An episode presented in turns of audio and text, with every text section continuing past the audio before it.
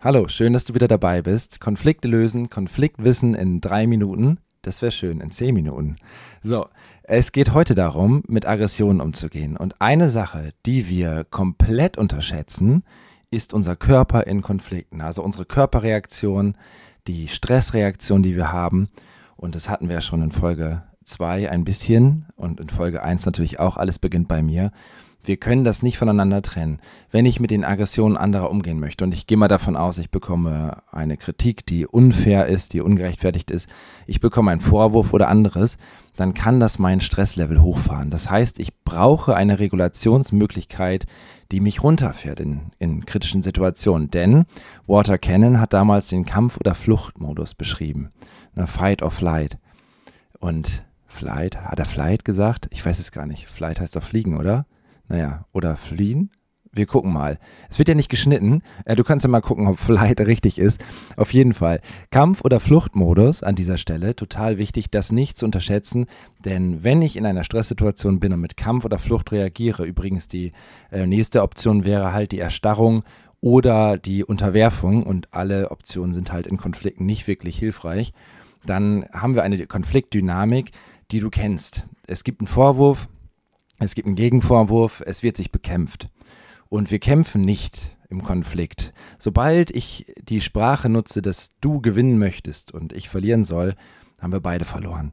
Weil die eine Person verliert ähm, vielleicht dieses Duell auf inhaltlicher Ebene, aber beide haben auf der Beziehungsebene verloren. Und das funktioniert an der Stelle nicht. Das heißt, wie reguliere ich mich? Und ein, eine Sache, die ich wirklich gerne mache, wenn es im Konflikt nicht weitergeht und du befindest dich in einem Konfliktgespräch und merkst, okay, es wird gerade super stressig für mich. Atme ein und atme aus. Konzentriere dich auf deinen Atem, ja, und geh in die Bauchatmung und bleib nicht oberflächlich. Versuche tief einzuatmen, ungefähr fünf Sekunden und sieben Sekunden auszuatmen. Und wenn du merkst, damit kommst du auch nicht weiter, dann geh doch einfach auf Toilette, ja? Ich muss mal eben auf Toilette. Und auf der Toilette hast du viel mehr schöne Möglichkeiten. Du kannst das Wasser äh, plätschern lassen, kannst dich über das äh, Geräusch entspannen, du kannst da nochmal in die Atmung gehen. Und was für mich immer wichtig ist, dir einen Plan zurechtzulegen, wie du jetzt weiter vorgehen möchtest im Gespräch, um für dich wieder Sicherheit zu erlangen. Und Sicherheit bedeutet eben auch Stress abzubauen. So, das ganz kurz dazu. Wenn nun so Aggressionen da sind und wir gehen jetzt mal auf dieser verbalen Ebene von Vorwürfen, Anschuldigungen und so weiter aus, dann ist es un erlässlich, nicht in das Urteil zu gehen, also eine urteilsfreie Begegnung mit diesen Aggressionen zu haben. Das heißt, wenn ich dich als bösartigen Menschen abstempel, dann habe ich ein Problem im Konflikt, weil mit bösen Menschen werde ich nichts Gutes schaffen. Also ich muss es schaffen, den Mensch und sein Verhalten voneinander zu trennen. Das Verhalten mag ich vielleicht ablehnen, aber ich muss gleichzeitig versuchen, den Menschen zu verstehen, in dem, was hinter diesen Aggressionen liegt. Und das hatten wir ja in Folge 2, Aggression verstehen, dass Aggressionen im Grunde die Energie sind, mit den Menschen oder mit der Menschen losgehen, um ihr eigenes unerfülltes Bedürfnis zu erfüllen. Manchmal konstruktiv, manchmal destruktiv, also verletzend auch noch. Und das zu stoppen und der urteilsfrei nachzufragen, was denn jetzt der gute Grund ist im Grunde. Und da möchte ich dir total spannende Techniken mitgeben. Denn die eine, Fra die eine Reaktion ist, und wir bleiben jetzt mal bei, diesen, bei diesem Eskalationsdreieck, nenne ich das gerne, also Flucht, Kampf, Erstarrung oder halt Unterwerfung. Die eine Möglichkeit wäre, auf einen Vorwurf, sag mal, was ist denn das hier für eine Scheiße, zu reagieren mit, sag mal, mach du das mal besser. So, dann ähm, kommt der Gegenvorwurf, du kannst es halt auch nicht. Oder ich äh, gehe in die Flucht und sage, ich habe damit nichts zu tun. Also gehe in so eine Art von, nee, das war ich nicht. Oder ich bin von diesen, sag mal, was ist das hier für eine Scheiße eigentlich? Sowas von blockiert, dass ich gar nichts mehr sagen kann. Also in die Erstarrung gehe. Oder vielleicht irgendwie in die Unterwerfung. Alle drei Modis für mich halt nicht gut, deswegen zu gucken, wie kann ich mich regulieren, um jetzt nicht in dieses Stresslevel zu kommen und in die Verbindung zu gehen. Denn eine verbindende Frage ist nicht die Frage, warum bist du schon wieder so, so angepisst oder warum du verhältst dich total kindlich, weil dann wären wir im Urteil, ähm, oder sag mal, äh, als, als äh, Chef oder Chefin musst du dich im Griff haben, ja? Also das habe ich ja, das kann ich ja wohl erwarten von einer vorgesetzten Person. Sicherlich würden mir alle jetzt zustimmen, dass wir das erwarten, aber in diesem Moment ist es halt nicht so. Und da bringt dieses Urteil, dieser Vergleich auch nicht weiter. Das heißt, warum bist du schon wieder so angepisst? Warum bist du schon wieder so, so wie du bist? Und, und warum hast du dich nicht im Griff? Sind halt auch Gegenvorwürfe. Die Warum-Frage will zwar eigentlich auch verstehen und irgendwie macht sie auch einen Vorwurf. Und es gibt aus dem systemischen Aggressionsmanagement so ein schönes Prinzip, wieso, weshalb, warum macht stumm, macht oft stumm, nicht immer, aber oft.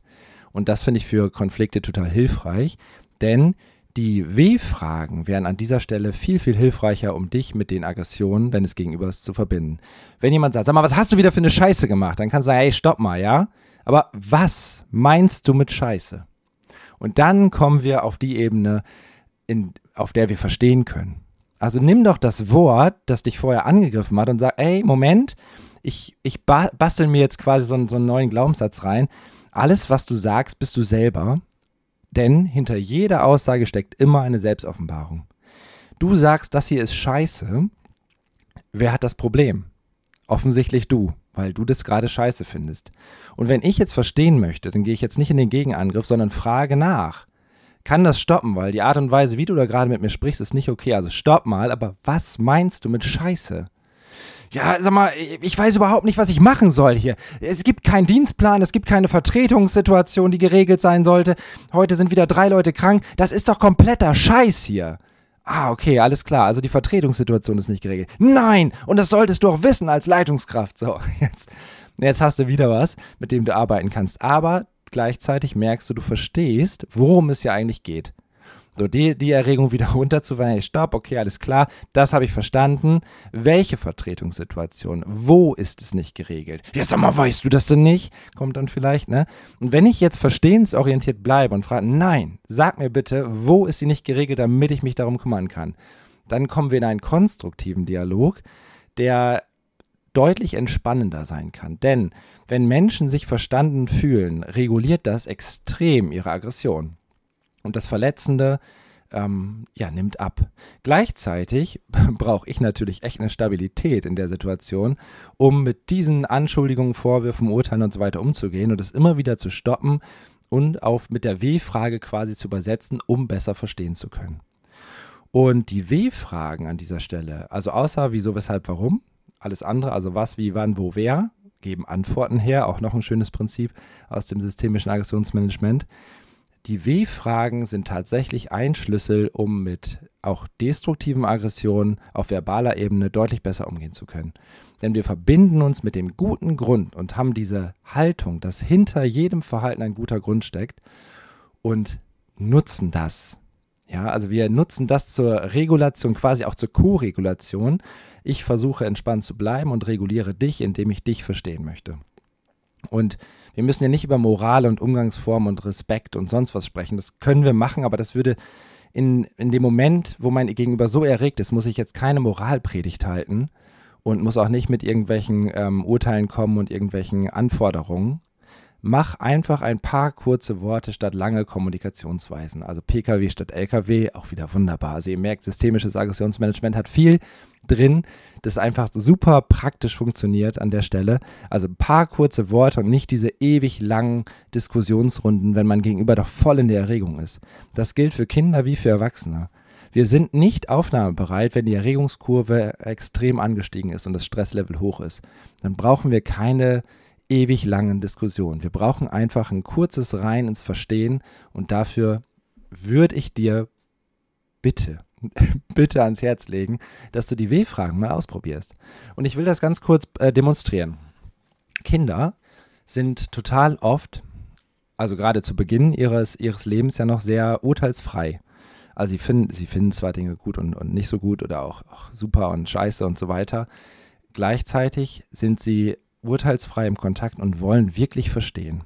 Und die W-Fragen nutzen Kinder zur Perfektion. Wenn ein Kind mich beispielsweise fragt, sag mal, was ist denn das, auf das du da die ganze Zeit guckst? Dann kann ich noch sagen, ja, das ist ein Handy.